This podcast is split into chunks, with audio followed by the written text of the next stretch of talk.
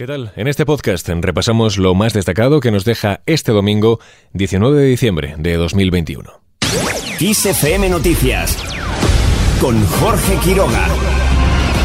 Reunión telemática para estudiar medidas que frenen la expansión del coronavirus. El presidente del gobierno, Pedro Sánchez, y los presidentes autonómicos mantendrán el próximo miércoles, a 48 horas de Nochebuena, un encuentro para adoptar medidas compartidas ante el avance de la sexta ola que desde el viernes sitúa a España en riesgo máximo de contagio por coronavirus. Como saben, España registra una incidencia acumulada de 511 casos por cada 100.000 habitantes en 14 días. Es una incidencia que, aunque sigue siendo inferior a los países de nuestro entorno, no podemos dar por buena.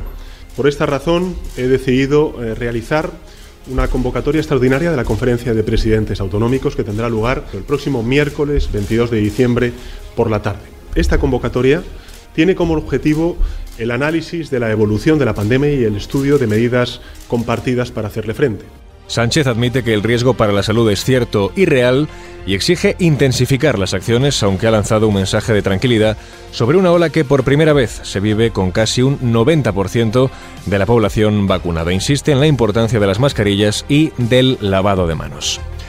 Declaraciones que no han sentado bien en el seno del Partido Popular. Su líder Pablo Casado lamenta que Pedro Sánchez vuelva a parapetarse tras las comunidades. El líder popular ha criticado que el presidente no asuma su responsabilidad en la lucha contra la pandemia y establezca una ley estatal. Lo poco que ha dicho es que se vuelve a parapetar en las comunidades autónomas para no asumir su responsabilidad.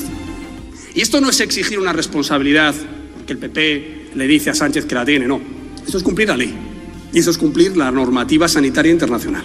En cuestión de enfermedades infecciosas y, por supuesto, de epidemias y pandemias, la entidad con la competencia a nivel mundial es el Estado. Son los países los que tienen que determinar qué medidas se tienen que hacer.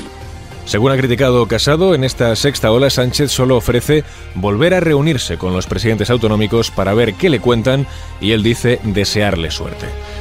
Por su parte, el presidente de la Junta, Alberto Núñez Feijó, reclama que entre hoy y mañana se convoque a los responsables autonómicos de sanidad para trabajar un documento y que la reunión de presidentes tenga algún interés, porque si es para otra foto más, ha dicho, será una ocasión perdida.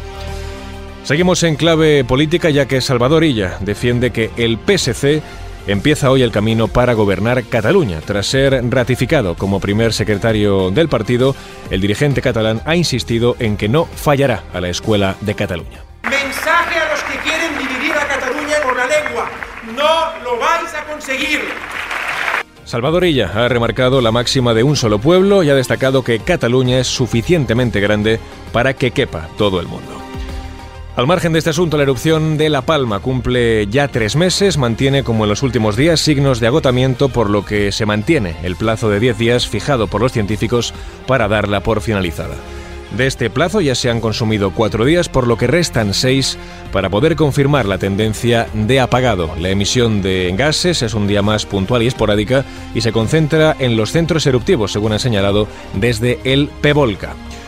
Por otro lado, el precio de la luz bate mañana un nuevo récord histórico. Alcanzar a los 339,84 euros el megavatio hora, lo que supone superar por quinta vez el umbral de los 300 euros. El precio será un 6,32 superior al de hoy y un 682,65 superior al del 20 de diciembre del año 2020, cuando se pagaba a 43,42 euros.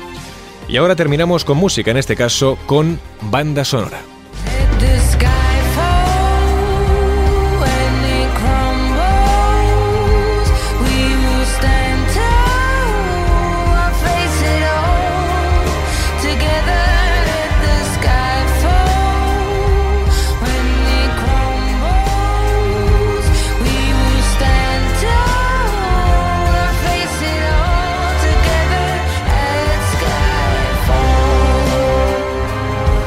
Apple TV Plus trabaja en un documental musical sobre las películas de James Bond. Se presenta bajo el título de El sonido de 007 y verá la luz en octubre del próximo año, mes en el que se cumplen 60 años del estreno de la primera película de la saga, que fue protagonizada por Sean Connery en 1962. Un estreno fulgurante, ya que con un presupuesto de cerca de un millón de dólares logró recaudar más de 59 millones.